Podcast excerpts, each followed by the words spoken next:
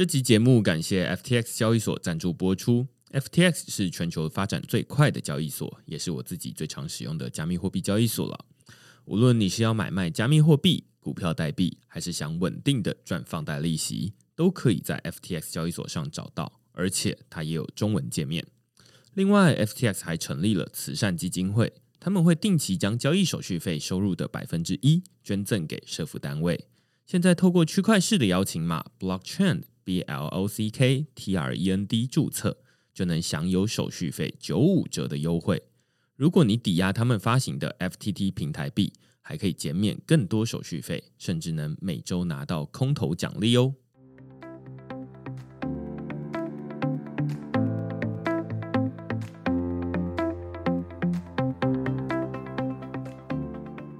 Hello，大家好，欢迎大家来到区块市的 Podcast，我是区块市的作者许明恩。那简单介绍一下区块市啊，区块市一个礼拜会出刊三封的 email 给付费的会员，那其中一封就是你现在听到的区块市 Podcast。那另外两封我们讨论什么呢？最近我们讨论这个 Optimism 生态系入门指南。那大家在听到这个 Optimism 就会觉得，呃，新名词，对。这个以太坊大家都知道说，嗯，过去几年了，这个手续费非常高。那到底要怎么降低手续费？大家讨论了非常多的呃解决方法。那技术想办法一直在升级，但是呢，其中一个可以让这个手续费降低的方法是大家的使用行为必须要改变。也就是说，大家现在，例如说你有在使用 DeFi，在买 NFT。你现在是要把这个钱从交易所以太币提领到个人的钱包，然后提领到以太坊钱包里面去。但是未来你不是要提领到以太坊的钱包喽，你是要提领到这个 Layer Two 啊，无论是这个 Optimism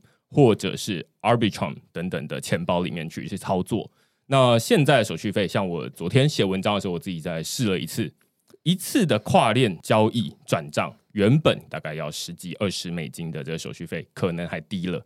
那呃，我昨天用这个 Optimism 的交易，大概只要零点八二美金。那大家就会发现说，哎，这个价格可能剩下十分之一，或者是二十分之一哦。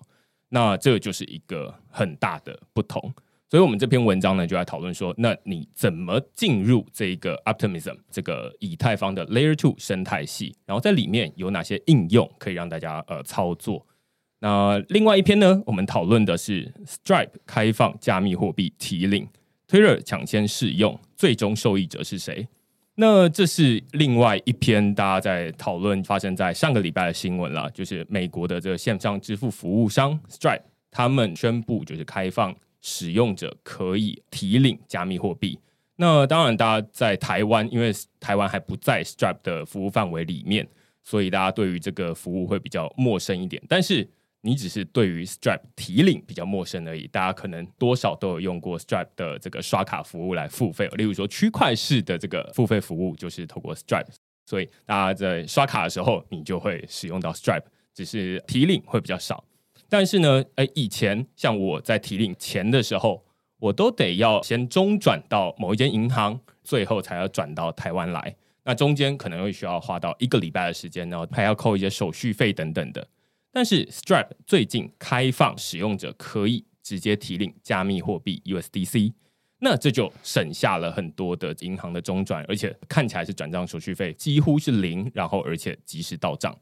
现在我自己当然是没有体验啊，因为它目前只有开放给 Twitter 的呃少部分的创作者抢先体验。那我们这篇文章呢就在讨论说，诶，这其实不是 Stripe 第一次去尝试加密货币哦。这次跟过去有什么不一样？然后它对未来又有什么样的影响？所以如果你对这些主题有兴趣的话呢，欢迎到 Google 上面搜寻“区块势趋势的事”，你就可以找到所有的内容了。也欢迎大家用付费订阅来支持区块势的营运。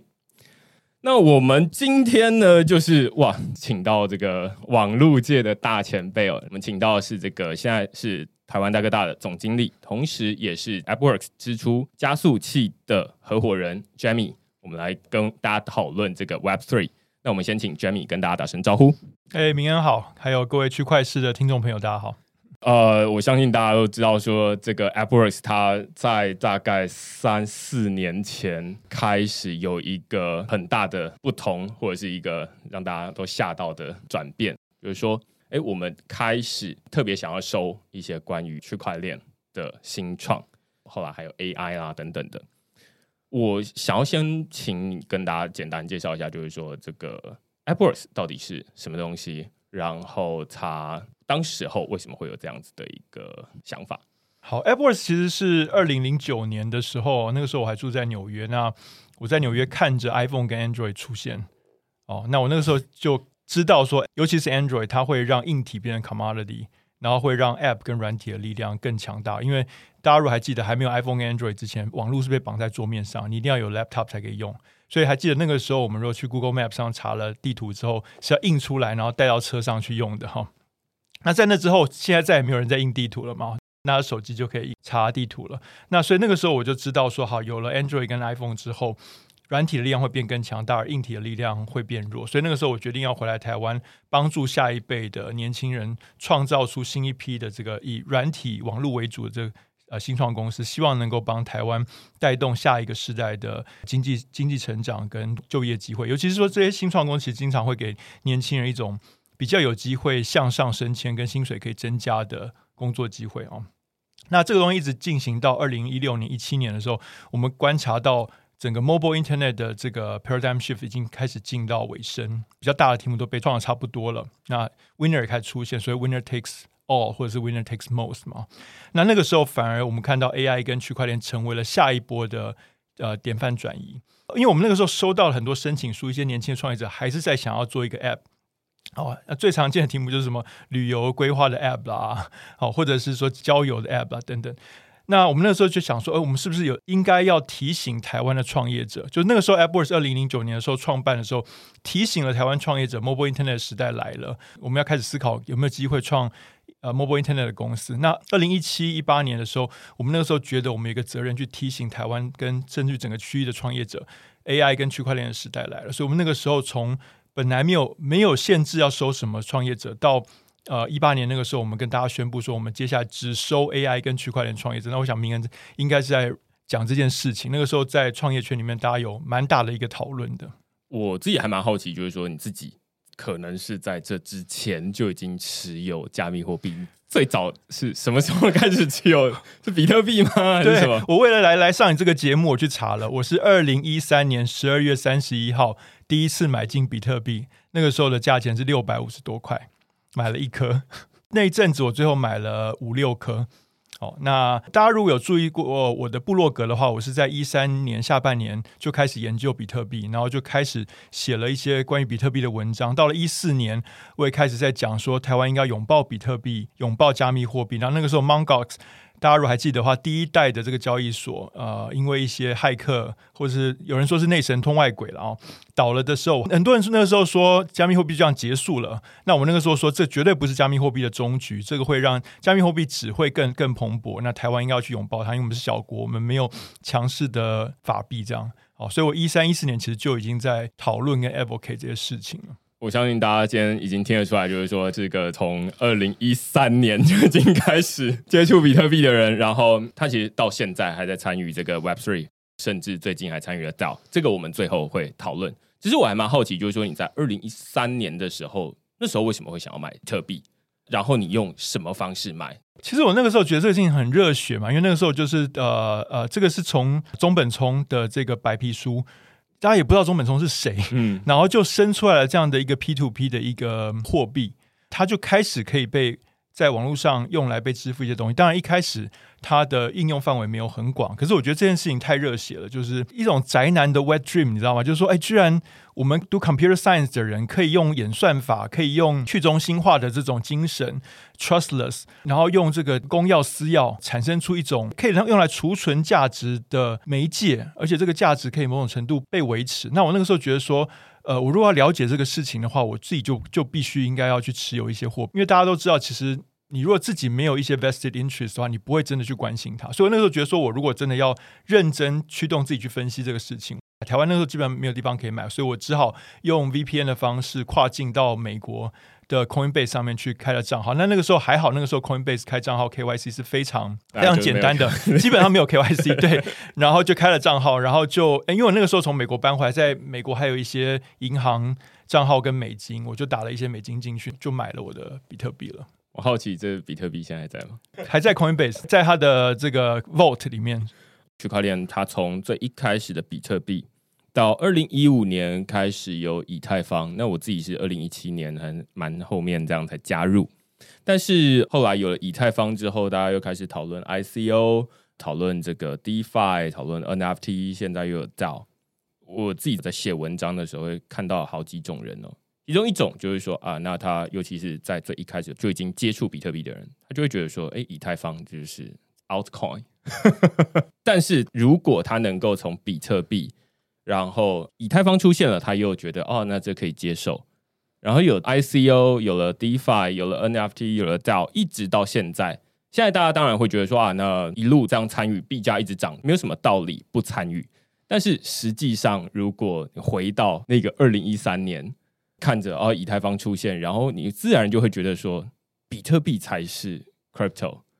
以太坊感觉不是，感觉很多人就会卡在这样子一关一关一关，所以它会有一个鄙视链，你知道吗？对，会，会 就是比特币鄙视以太坊，以太坊鄙视就是啊什么你拿来做 ICO 这诈骗，然后还会有鄙视 DeFi，鄙视 NFT，鄙视 DAO，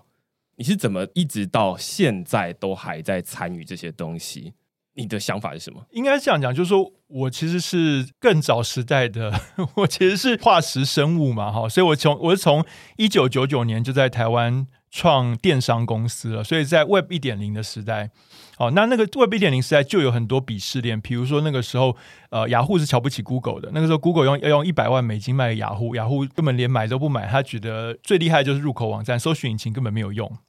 那后来 Google 崛起之后，Google 又开始鄙视 Facebook。觉得说这个呃社交根本就是一种 fad，就是一种一时性大家的流行，很快就会过去。但是，一而再再而三的市场跟人们都证明，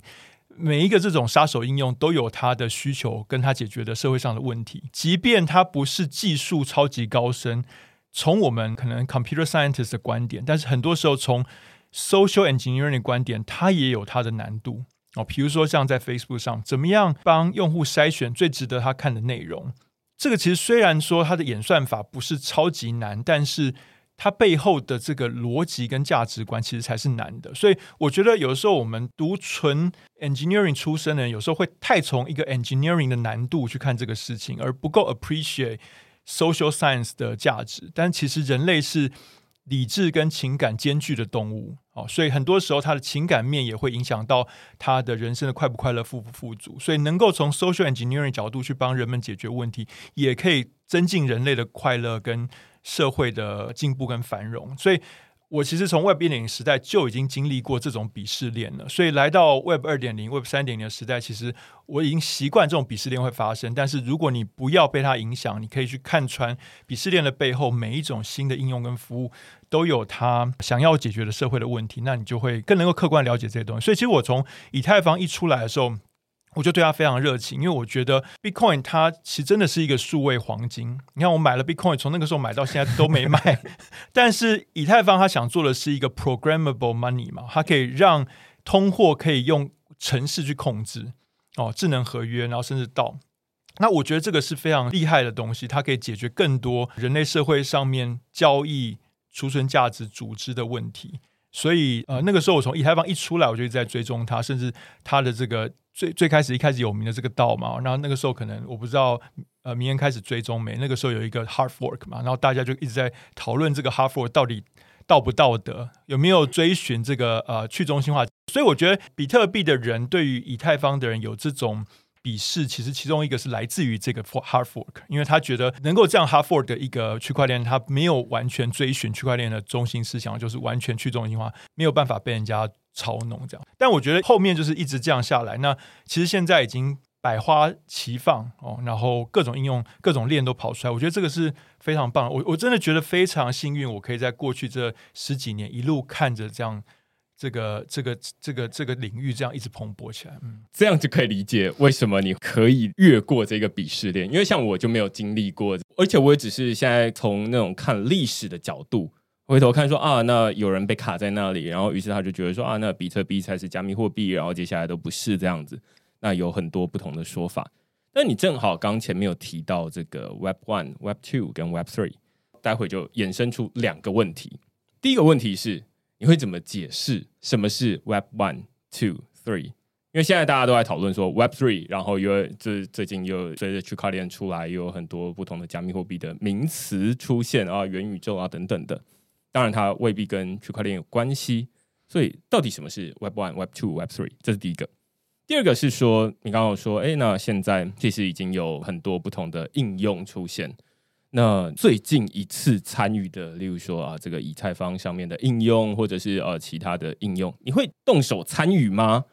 就像你买比特币一样，那那是什么东西？对我来讲哦，Web One 大概就是从一九九四年哦，这个 Browser 开始出现哦，那个时候 HTTP 被 implement 了哈，那出现了 Mosaic 这个 Browser，然后后来变身成 Netscape。然后后来又有 IE，那这一些 browser 出现，让 HTTP 跟 HTML 变成了人们可以用滑鼠点击就可以用的一个 graphic UI，所以它开始普及化。然后再随着 Windows 九五，那之前其实电脑大部分是所谓的 DOS 系统，就是文字界面，那是属于比较难用的。然后呃 Windows 九五出来之后，就变成图形化界面，所以图形化界面再加上图形化的浏览器，就让这整个联网的这个体验变得下放了，所以让一般人都可以。学会怎么上网，所以这个大概是 Web One。那 Web One 大概就是入口网站啊、新闻网站啊、然后资讯网站啊等等。哦，那到了呢零六年、零七年那个时候，有一些的技术突破啊，包括像 JavaScript 开始普及，所以让 Gmail 这种啊在网页上可以动态更新的界面变得可以实现了。所以以前就是说你在用 Web One 的时候，你每点一下就要等，每点一下要等，它的反应是很慢的，因为它都是每次都整页都要 refresh。到了零六年左右开始有 JavaScript 动态网页之后，你点一个东西，它只是更新网页里面的其中一个 element，它的 GUI 它的用户的体验大幅升级。第二个，在那个时候开始出现 Flash 可以做串流，所以呃出现 YouTube 这种东西。然后在那个时候，零七零八年开始出现了手机啊，智慧型手机，所以让呃 Web 从桌面上变呃二十四小时都跟着你。好，所以我觉得 Web Two 的分水岭大概就是零六零七年那个时候，Web 变得互动了，变得可以播放影音，网频宽也变快，然后又变成行动化，让你可以随时带着走。那那个大概是 Web Two 的 era，它跟 Web One 的差别在这里。那 Web Three 我觉得它的分水岭就是 Blockchain 的出现啊。Web One 跟 Web Two 它基本上都是基于呃 HTML 这个这个呃基本的 protocol，或者 HTTP 这个呃 HTML 这个基本的文件规格跟 HTTP 这个基本的 protocol。那到了 Blockchain 的时代呢，它其实基于的是 Block 这个呃基本的资料格式。跟呃，Blockchain 上面呃加密，还有大家来抢出块这样的一个通讯协定。那基于这上面呢，Web One 解决的是资讯的去中心化，就是资讯的储存跟交换可以用 P2P 方式来进行。任何人只要符合了 HTML 跟 HTTP 就可以连上网络，哦，还有 TCP/IP 就可以连上网络，让其他人来存取你的伺服器里面的资料。但他没有解决的是价值储存问题，因为当你在 Web One 跟 Web Two 上面浏览文件的时候，当你上了一个网站，要求了一个文件之后，这个文件实质上是被复制了一份到你的电脑里面来，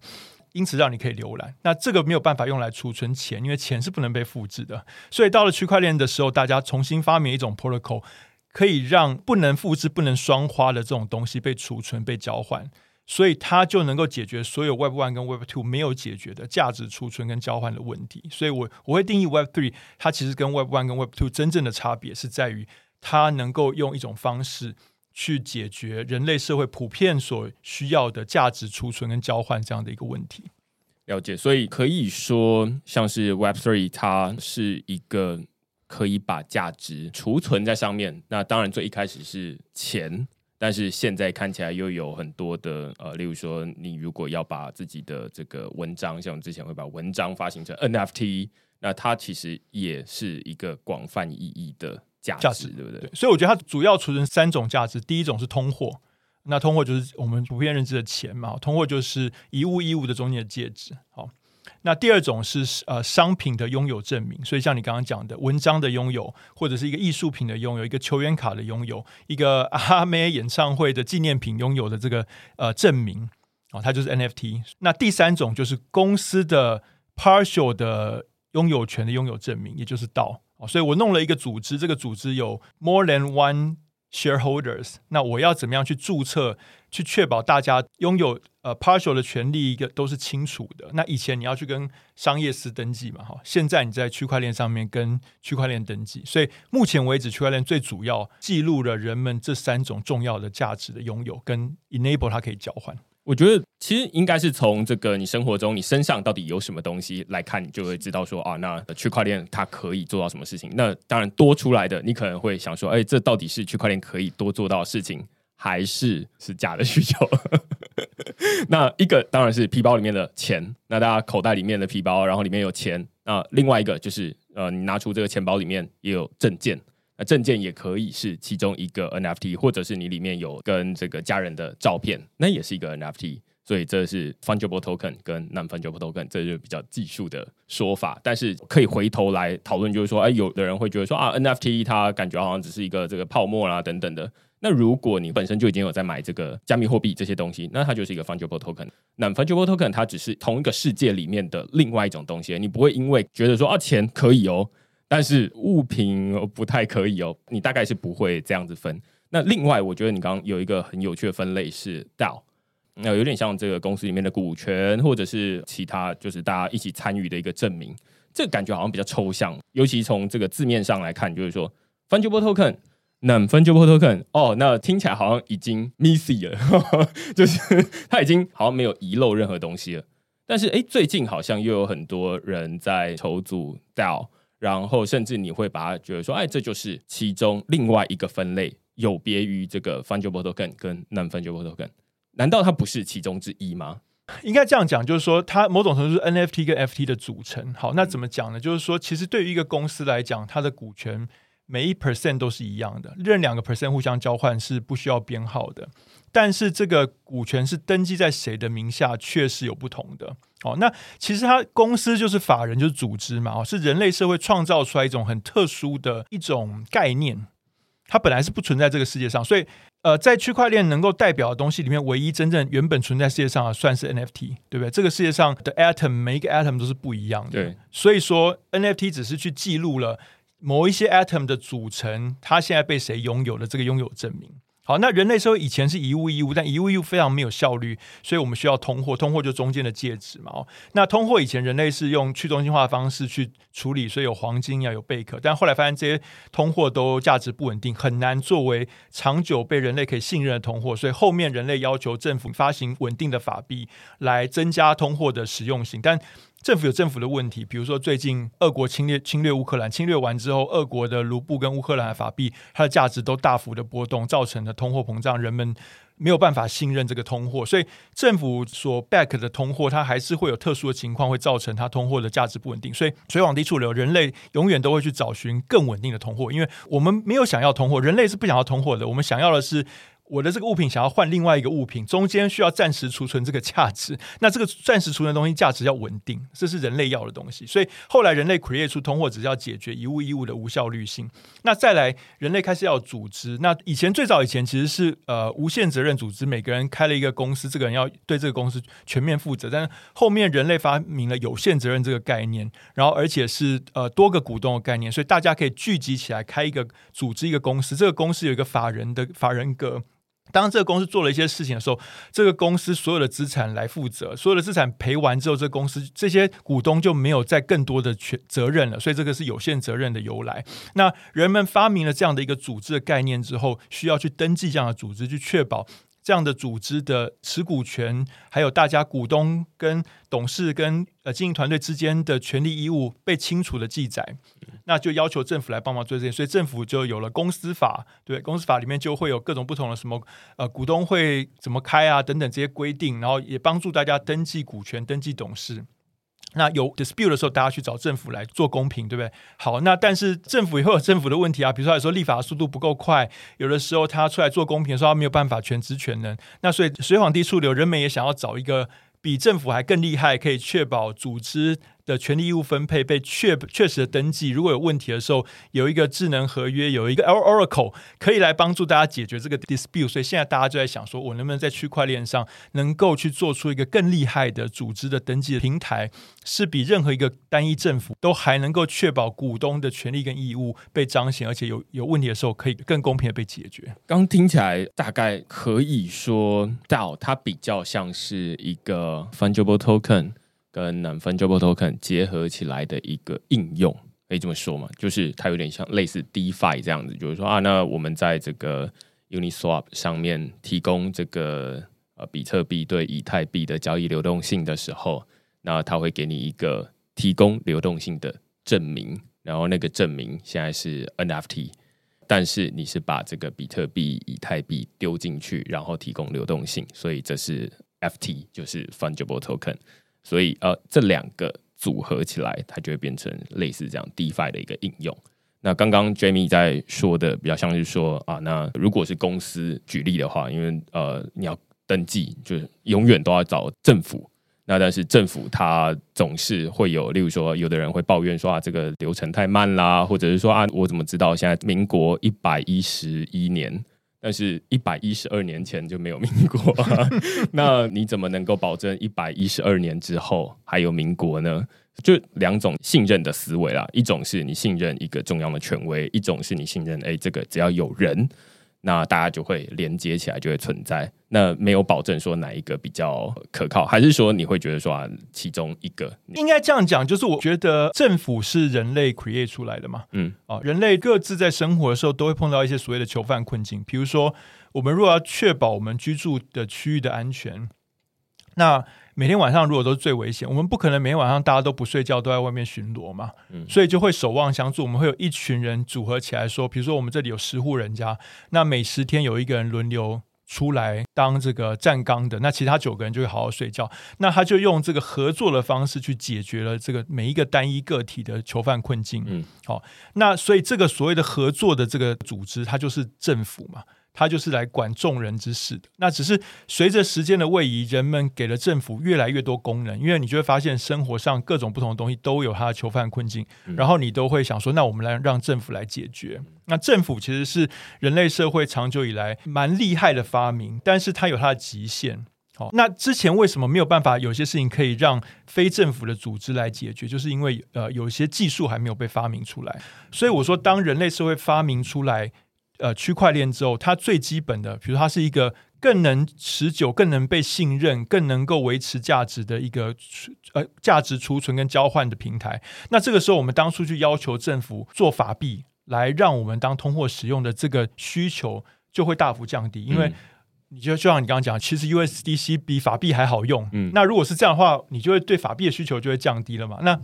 久而久之，如果大部分的东西都是用加密货币的稳定币来交易的时候，那这时候人们就会说：“哎，政府你不需要再发行货币了，因为我不需要你发行的这种货币，它对我来讲没有比较有用。”那人们就会去收回他对于政府的期许，跟他赋予政府要做的事情。那这个我觉得只是一个 life cycle，也就是说，当初也是我们人们赋予政府做这些事情的。以后当我们觉得不需要，我们就把它收回来，说政府你不需要再做这个事情了。我觉得这很有趣，我第一次听到这样的讲法。但是我觉得，对啊，这是从最根本人的需求出发，就是其实我们要的不是，就像你刚刚说的，我们要的不是钱，我们要的是价值交换这个需求。那钱只是用来达成这个需求的一个方法或者是工具而已。那换句话说，既然它是工具，那工具当然会有演变的这个机会。那随着科技，然后随着呃，很多不同的改变，那它就要变得，例如说，从最一开始的这个贝壳变成这个贵金属，变成这个法币纸纸钞。那现在大家绝大多数的钱，大概也都不是用纸钞的形式存在，而是用数字的方式。然后你打开这个银行手机的 App，你才会看到。那它难道就会停在这里吗？没有人规定它一定要停在这里，只是我们正好从出生到现在比较熟悉。这样的形式而已。那如果你回头去问这个那时候在用贝壳的人，他也会觉得说，嗯，这钱才是长成这个样子吧？我猜猜听起来好像是这样。那所以现在有一个新的形式出现的时候，当然很多人就会抗拒，就是说啊，那那个不是。我猜回头你去问那个用贝壳的人说，哎，我们现在改用贵金属好不好？他就会说那个不是钱，我这个才是钱。其实十六、十七世纪，当人们开始实验纸钞的时候，有很多纸钞泡沫化的事件，就是政府利用纸钞去收集价值之后，然后又超印纸钞去造成通货膨胀，然后等于说去抢夺人们的资产。这样，那那个年代其实就很多人说纸钞其实是骗人，所以我们这一代我们出生之后，我们就没有碰过不太稳定的纸钞，就在台湾哦。上一次。台币崩溃是四五零年代，那个时候是呃战争的时候，所以我们现在用的是新台币嘛。很多人其实没有去 question 为什么叫新台币，因为以前有旧台币，旧台币 crash。那所以我们过去至少过去这个呃六七十年啊、这个台币是没有 crash 的，所以我们好像觉得它是一个稳定的介质，但它其实也不是这样。好，那人们总会发现说，现在用的这个东西它还是有风险。那我刚刚一直讲水往低处流，人们还是在追求。更厉害、更持久、更保值的通货的借工具，那现在看起来区块链会是那个 solution。我觉得，呃，刚刚我们讨论蛮多，就是说啊，那你看，诶，区块链它创造出来的钱或者是物品，我们可能会称它为 NFT，那它都可以让诶现在可能会变得更有效率，或者它用另外一种方法来实现本来的目的。但是，呃，你刚正好有提到囚徒困境的这一个问题哦，就是说。现在其实也有人会想说，哎，那加密货币它可以是更好的钱之外，它其实也可以用来做一些以前做不到的事情。例如说，它可以用来解决呃，之前我们在有一集在讨论这个 Gitcoin 的时候，呃，在讨论它可以用来解决这个工地的悲剧。比如说啊，如果大家家里前面都有一个公园，那我们谁要来决定谁要负责整理那个公园？如果呃大家都自扫门前雪的话，那大概就是那个公园就会变得又脏又臭。然后，于是大家都很衰。那如果有人愿意去做的话，那大家其他人就会搭便车，就会说啊，那你都你扫就好。那到底谁要去负责扫那个公园，就是一个问题。那同样的问题会出现在很多不同的地方。那于是啊，有的人会发明出很多不同的做法。我自己还蛮好奇，就是说，呃，当然从这个加速器啊，或者是从科技发展的角度，我们刚前面比较像是从啊、科技就是会慢慢的进展，也从很多的历史慢慢来看，现在我们只是其中一个 cut。那长期来说，除了这些它的科技变得更好用，然后它可以带来一些收益之外，你会觉得 Web Three 或者是说区块链这样的工具，它还可以用来解决什么样的问题？我会觉得，就是除了刚刚讲的通货的问题，这个通货问题当然是非常巨大的哦。那除此之外，我觉得个人有对其中一些其他的问题，我还蛮有热情。举例来讲，我那个时候在纽约的时候，呃，我买了一个房子哦，然后我发现在美国这么先进的国家，它居然没有一个非常可信赖的地震体系。所以，当你要买房子的时候，你先必须要雇佣一个所谓的地震专门的律师，然后那个律师会去帮你做。地产资料的爬书，去确保你这个房子没有被双卖。OK，double、okay, spending。对，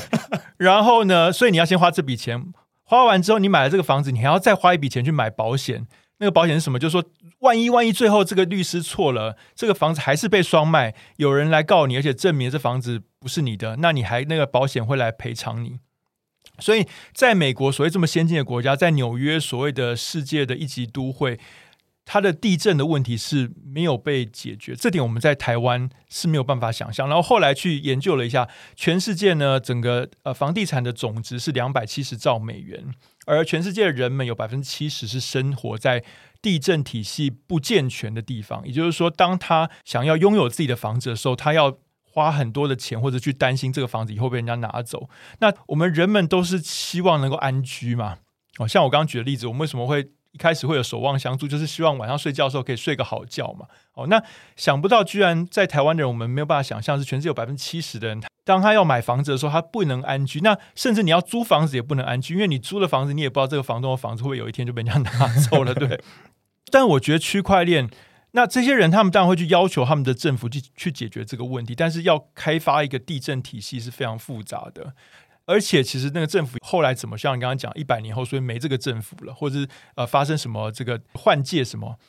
他又不 recognize 这个这个系统等等。但未来我觉得区块链有很大的机会可以解决问题，因为区块链要解决这个问题的时候，它不需要任何一个人来要求或者许可你每一个房地产的拥有者可以自己上去说，我把我的这个房地产登记在区块链上，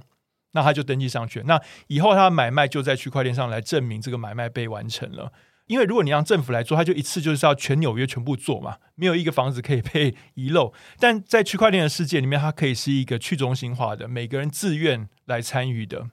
所以它就可以从一个由下往上的方式去慢慢解决这个全世界百分之七十的人，全世界可能有将近两百兆的资产都碰到这个问题。那你想象，如果它的交易成本是一 percent 好了，那呃一个房子如果十年被买卖一次好了。那也就是说，每十年有两兆的人类的这个资产，就是价值就浪费在这个地震体系不健全上。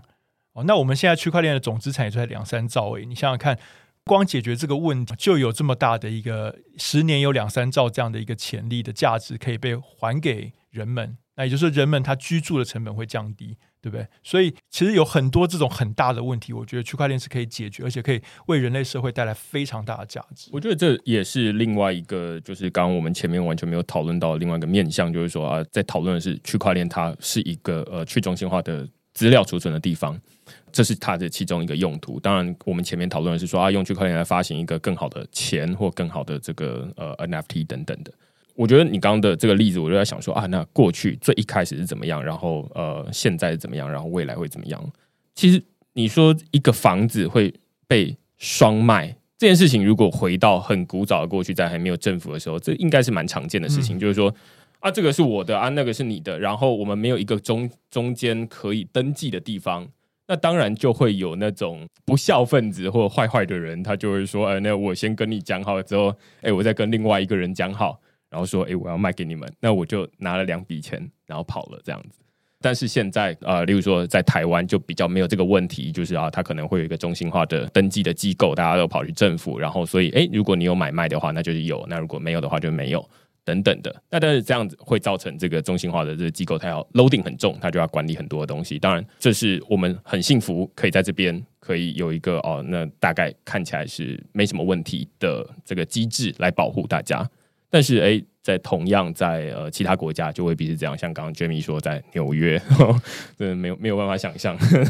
他们当然肯定也不是完全没有这种登记啊。就是说啊，那介于有跟没有之间，那所以就会有很多先派一个律师去去找，然后说啊，那确定没有，但是他找也不一定可靠，还要先保险。然后如果他不可靠，那至少还有保险可以赔我等等的，就是会觉得说啊，那这样它其实是一个没有效率的做法。那我们与其仰赖一个全知全能的政府，然后来登记所有的东西，其实另外一种可行的方法，虽然现在可能还未必那么成熟，至少现在还没有一个很成功的应用的方式，可能就是啊，那大家登记到这个呃去中心化的资料库里面，AKA 区块链。那当然后面大家还会再继续讨论说啊，那有哪一种区块链比较适合登记啦，等等的，那就是比较技术的问题。但是大家会发现说啊，那区块链它或者是说我们在讨论整个 Web Three 的时候，它是从最一开始，有的人他会像刚在问这个 Jamie 说啊，呃，Web One、Web Two、Web Three，有的人会很简单的说，他可能就是说啊，这是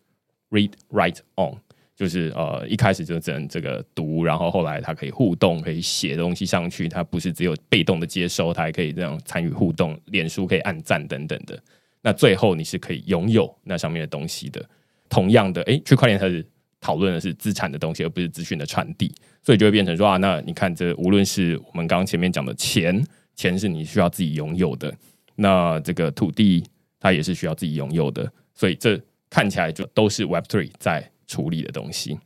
接下来我自己会蛮好奇的，就是从这个创投的角度来看哦，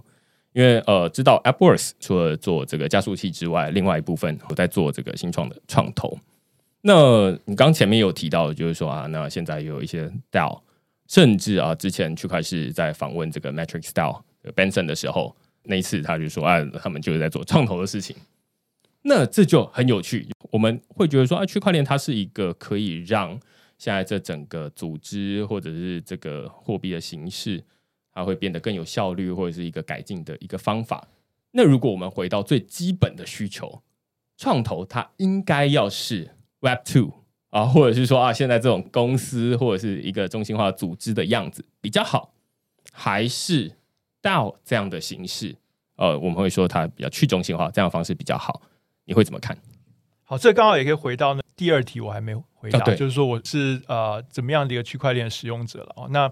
基本上我刚刚讲了，我买了那个 Bitcoin 之后，就放在 Coinbase 里面都没动过啊，又把它放到 Vault 里面。嗯，后来他发明了 Vault 之后，我把它放在 Vault 里面，后来就再也没动过。但是呢，不管是说呃日常在交易所上面交易，甚至是用城市去交易。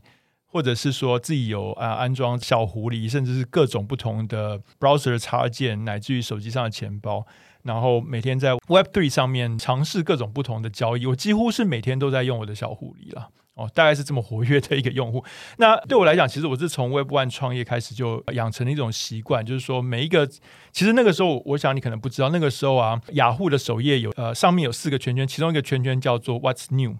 点进去呢，就是今天新上线的网站。那早期的时候呢，新上线网站一天大概就三四个，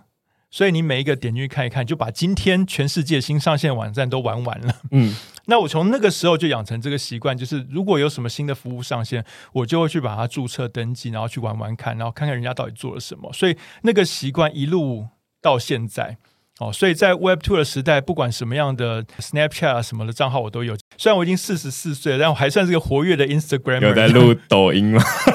抖音，抖音没有在录，但是 Instagram 我还算蛮活跃的哈、哦。所以在 Web Three 的世界里面，其实有什么样的新的服务，我我都会自己去尝试去使用。那所以当 Benson 跑来跟我说他要做这个 Matrix DAO，然后要用 DAO 来尝试怎么样在 Web Three 上面做一个 native 的创投或 native 的投资机构。我觉得是非常兴奋的，因为我觉得十年、二十年、三十年、四十年之后，很有可能不会有这种传统跟政府登记的，呃，不管是股份有限公司或是有限合伙的机制所存在的创投。那个时候，我觉得所有的投资机构都会是登记在区块链上。事实上，我会觉得，可能到那个时候，大部分新的公司也都不跟政府登记，都登记在区块链上。所以我会很兴奋，是因为我很想要亲身去体验这个过程。然后大家在刚开始尝试的过程，因为因为我觉得你早期去尝试一些产品的时候，你最有趣的就是你可以看到第一代的产品它做了什么挑战，然后碰到什么问题，然后第二代的产品怎么样去改改进第一代产品的问题。所以当我们有的时候看到一个产品，你就觉得说哇，它好像是这个横空出世，怎么这么厉害？其实它的前面都有很多前人的足迹。比如说 Facebook 出来之前，其实有一个 Friendster。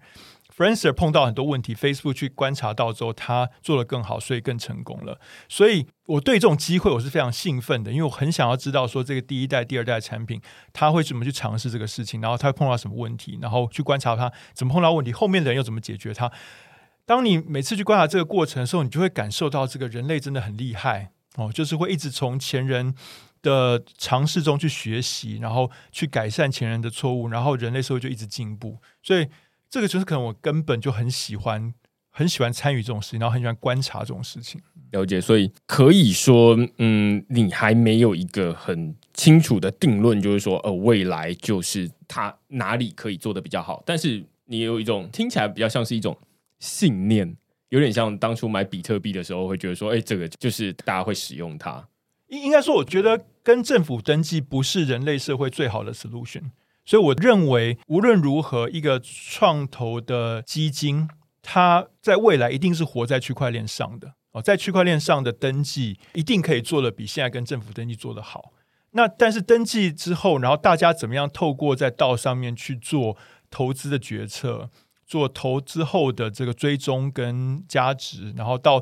最后去做退场的决策，因为退场决策是很复杂。退场其实大家很可能没有做过创投人，觉得退场就是一个一次性的事情，但很多实务上退场是分好几次实现的。哦，即便 IPO 之后，你也不是一次性就把股权卖掉，因为它的市场的胃纳量，其实大家有现在有在操作加密货币就知道，其实有时候市场的胃纳量没有那么那么大，不不能让你一次丢下去就砸盘了嘛，哈。所以，即便是退场，都不是一个一次性的决定。那怎么样用道的方式，用一种更去中心化的方式，或是更远端协作方式去做这些复杂的决策？我觉得这个都是非常有趣的。那我觉得它有潜力可以做得比现在好，但是到底怎么做？我觉得我们还需要去 figure out。了解。所以这听起来比较像是说啊，先去参加，要不然就是你要自己成立一个投资的 DAO。对，就是说，反正 Benson 先站出来了，那我当然很好啊。我觉得他也他的呃理念也都非常好，然后我觉得他讲的很多事情也都很 make sense。实物上会需要大家一起 figure out 事情，他也知道，他也有这种尝试错误的心理准备。那我觉得当然就是一定要来，一定要来参与来支持。了解。所以从最一开始，因为我们上一次在讨论比较像是说啊，那先从这成员到底是谁？那在这个创投里面，可能也会有这个合伙人到底是谁？我们上次可能讨论什么进场，比如说啊，那例如说可能会有投票啦，会有什么啊，大家会做研究报告啦。然后你刚刚有说到，是我们上次完全没讨论过的，就是怎么退场。那其实中间到底还有哪些东西会分享一下？就是说现在在这个创投的运作里面，有哪些东西是很明显是哎做的。比较不好，或者是说，哎，看起来未来有机会用区块链来解决这个问题的。第一个想到就是资料收集，现在资料收集是非常的没有效率的。就是说，每个礼拜或每个月或每一季，我们必须要去跟我们投资的公司说，哎，你可不可以整理一些资料给我们？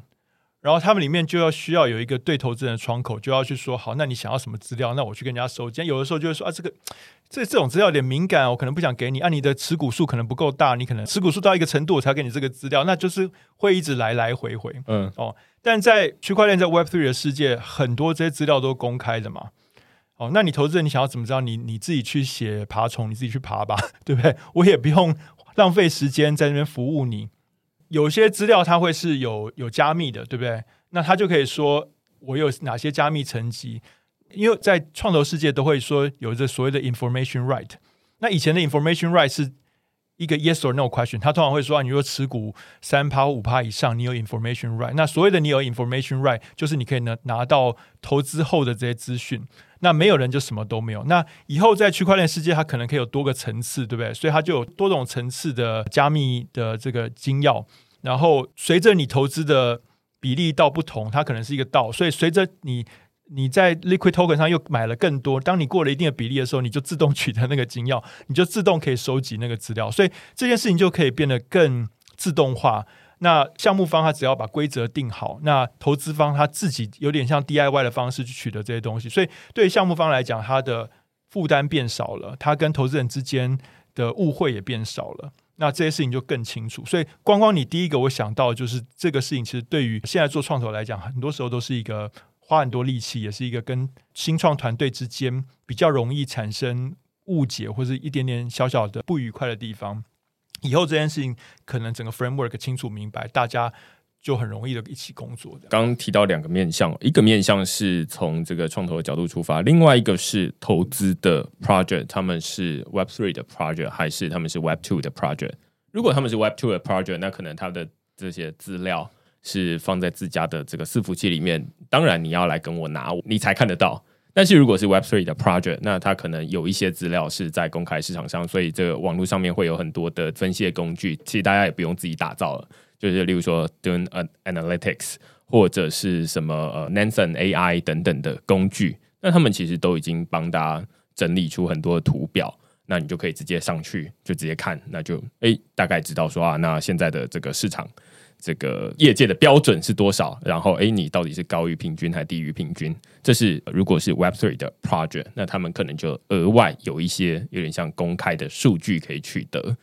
那另外一部分比较像是说，从这个创投的角度，听起来它会比较像是一个从中心化的协作变成去中心化协作的一个转移。那只是举现在这个政府为例好了，各个国家有比较集权的政府，也有比较民主的政府。那集权的政府它的很明显的这个优势就是说，它可以动作，它可以做得非常有效率，可以做得非常快。那大家也都。就是想办法让大家没有意见这样，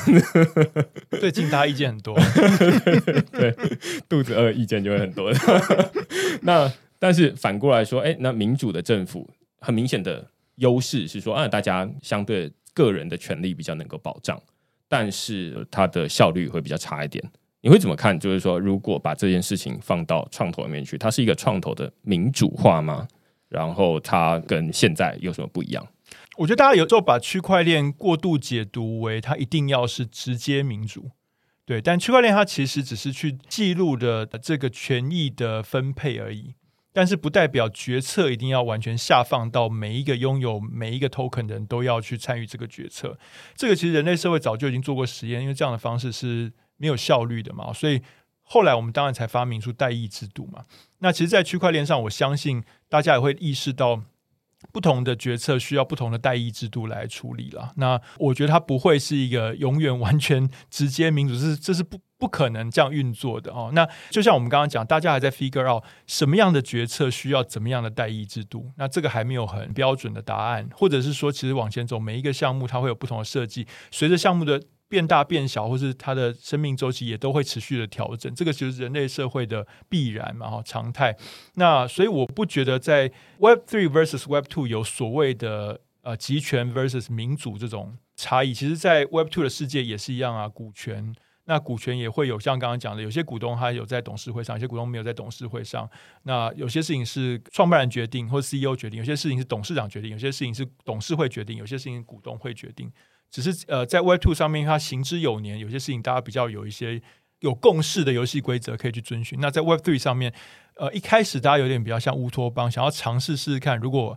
我做全部直接民主会怎么样？现在大家开始知道说，大部分的情况是不可行的，太没效率了，所以应该会渐渐去 copy 在 Web Two 跟传统的组织的世界里面已经。已经做好的、已经优化过的一些代议的制度来。我自己对这一段蛮有深刻的感觉啊，主要原因是因为我自己有时候吃晚餐的时候会配 YouTube 上面的这个台北市议员的这个咨询影片，然后就会觉得哦，感谢你，就是帮我 帮我问了这么多东西，你要没有问，我也还不知道这到底要怎么办。那这就是直接民主的问题啊！我其实只有吃饭的时间有空关心台北市政府到底做了什么事情，那我怎么可能会？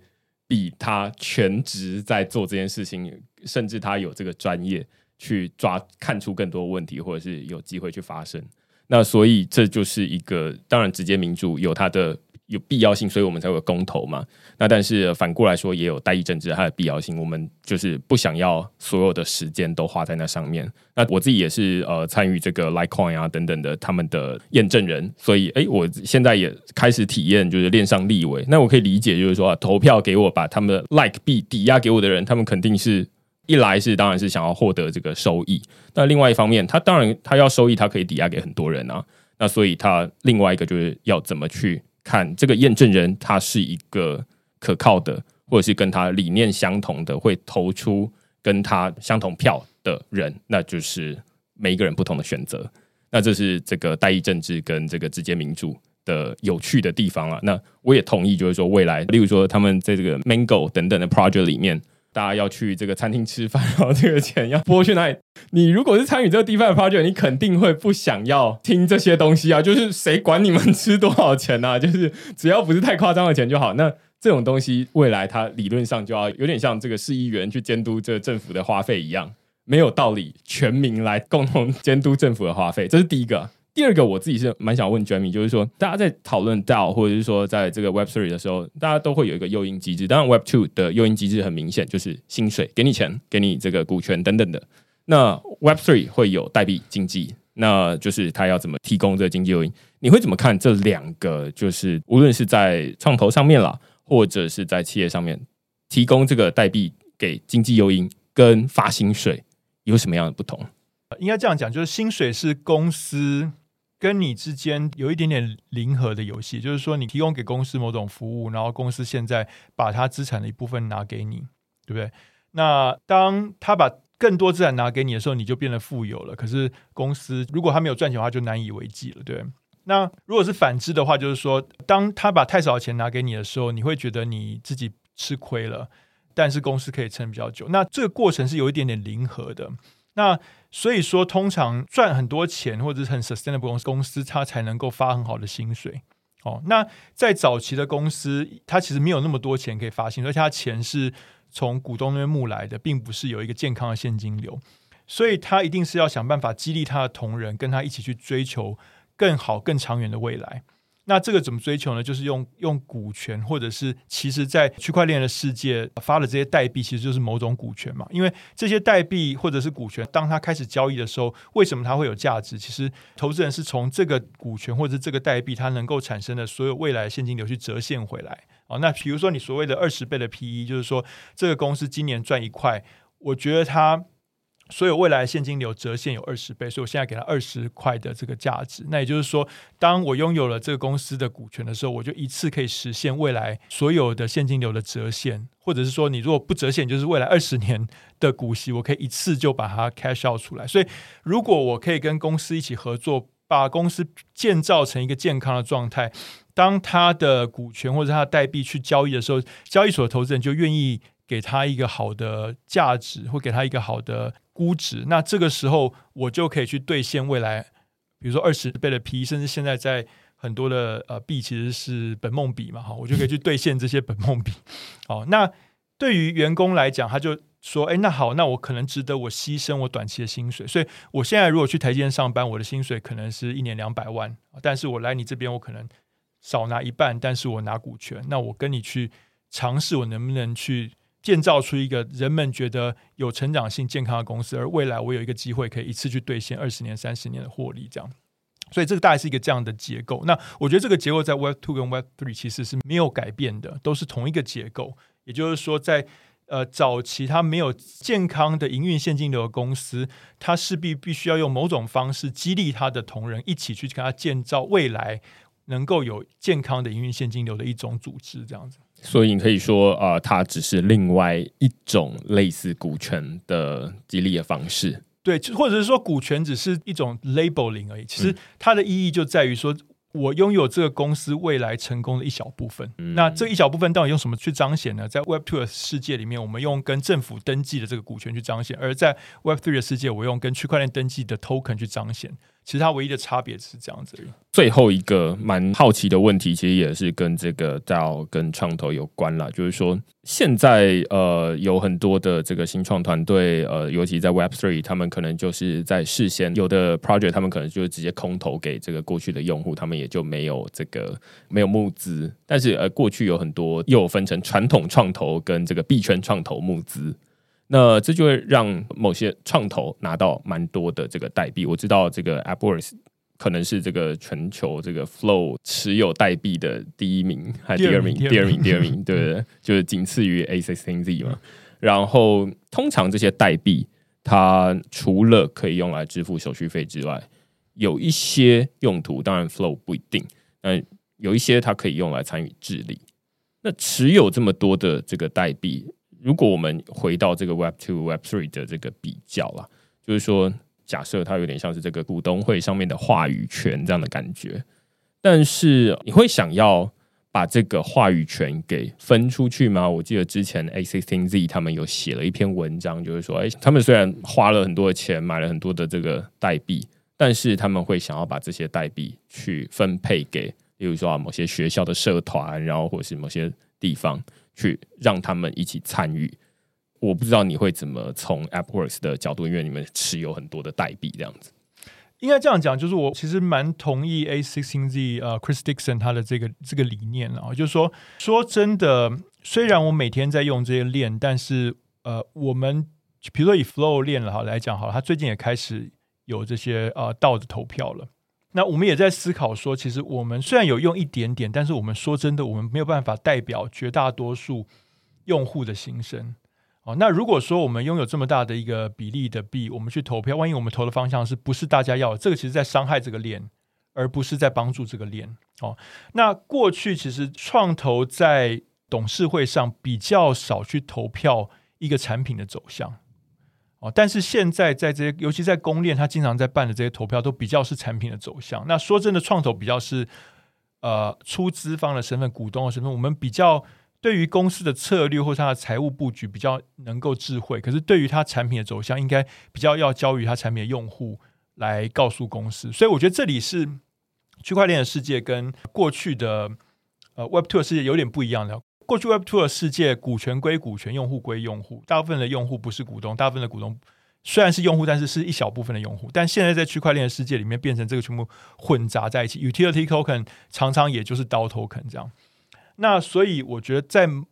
呃某种呃形式上，我们必须要想办法去让用户的声音能够真的被在投票中彰显了。哦，那其实呃，因为因为 Flow 最近才刚开始办第一次投票，所以我们才刚开始有这样的一个讨论。嗯、那我觉得这这件事情我很高兴，那个 A C C Z 是走在我们前面很多。其实我们可以从他过去的 practice 中学到很多他。呃，为什么这么做？然后为什么不这么做？然后有里面有什么优缺点？就是我也只是看了一篇文章而已，但是没有办法去检视他。诶，有这样的理想很好，但是实际上做了有没有遇到什么问题？我也会觉得说，诶，会不会其实只是说说而已？然后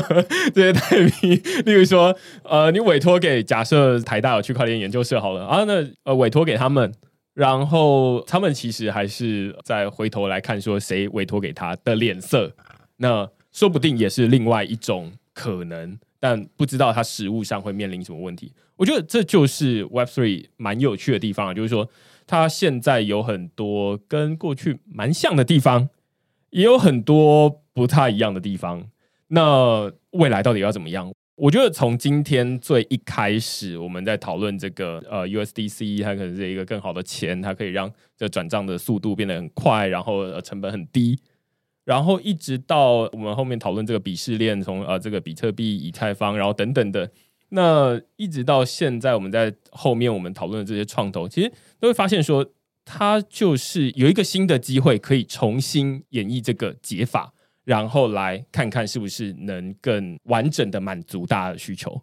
只是现在可能有点不太确定，我可以这么说吗？你会觉得说，听起来你好像蛮觉得，哎，这。应该会是一个更好的解法，但是现在好像时间还不够长，足以证明说，你看它就是真的比较好。我是不是可以这样？呃，应该这样讲，我觉得这有点是是从马变成了内燃机的引擎这种概念。所以说，大家如果去参观汽车博物馆，最早的汽车其实长得像马车后面那一块，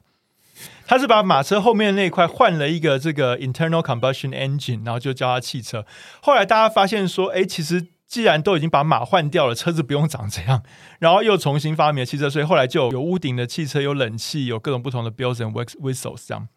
所以我觉得我们现在把跟政府登记的法币，把跟政府登记的物品的拥有权，把跟政府登记的呃这个股权，把政府换掉了，换成了区块链，但是其他东西我们有点像在复制本来的这个。状态，但是我觉得接接下来往前走，大家要去发现说，好，既然把政府换成区块链了，其他东西也可以跟着改变。这样，我觉得我我们有点在经历这个过程。我觉得你刚刚讲这个例子，我自己很喜欢啦，就是说，呃，而且自己脑中又跳出好几个类似的范例，例如说从这个红旗法案，就是之前大家已经开汽车了，然后但是前面还有一个人举着红旗，避免这个吓到马等等的，那所以大家就想说。白痴吗？就是我既然都已经开车，我前面还一个人在那边挡路吗？等等的，那现在当然就会变成是一个经典案例，或者是在网络的时代，大家从这个 Web 到 App 的时候，有一段时间的 App 长的就是手机里面的网页的样子。那当然，现在大家都会知道说啊，那 App 就不应该长成是网页的样子，要不然那个字怎么看？然后或者是说啊，那我手机还要左右滑，你如果这个网页都没有变的话，所以现在会有 React 等等的这个工具来帮忙大家，就是哦，根据你使用不同的装置长成不同的样子。那我觉得这可以很完整的说明，就是说我们现在正好在哪一个位置？就是哦，现在有一个新的工具，但是我们现在还是熟悉本来的。这个马车，那所以我们现在正在发明一个长得很像马车的汽车。我们现在正在用长得很像马车的汽车，这样。那我们既然已经换引擎了，要慢慢把其他东西也重新发明。就像你刚刚讲。因为底层被抽换掉，所以我们重新打造周遭的东西，这样。然后大家最关心的肯定就会是说啊，那法规怎么办？尤其这金融业，他就会说啊，那接下来，诶，如果马路是给马走的，那当然是一种法规；但是如果当马路是给车走的，那就是另外一种法规。当然，那要等到这个路上会有越来越多的车，而不是马车的时候。那就会慢慢的调整，所以这肯定是会是一个蛮长期的过程。然后我们现在在这个过程里面，可以这么说。所以我很期待未来的二三十年。我觉得今天 Jamie 不愧是这个化石，网络的元老级人物啊！就是从这一开始有很多的故事，大家都可以从这些，无论是鄙视链，或者是这个发明，从马车一直到汽车的过程中，你都可以发现说啊，那这就是一个过程。然后很重要的是说，我们现在只是在其中一个过程里面。虽然大家都会觉得说啊，现在网络已经很发达了，然后没有什么东西好改的。但是其实如果你把这个时间拉长来看的话，它还有很多可以进步的地方。例如说，大家不会想要为了别人吃饭的钱而去投票，对啊，那就今天非常感谢 Jamie 来跟我们讨论这个 Web3 啊。今天很明显是一个很有这个时间感、时间轴。你从这个以前，然后一直看到未来到底会怎么样，然后我们现在在哪个地方？那如果你喜欢我们这集讨论的话，欢迎到这个 Apple Podcast 底下给我们留言或评分。那我们就下个礼拜再见喽，拜拜。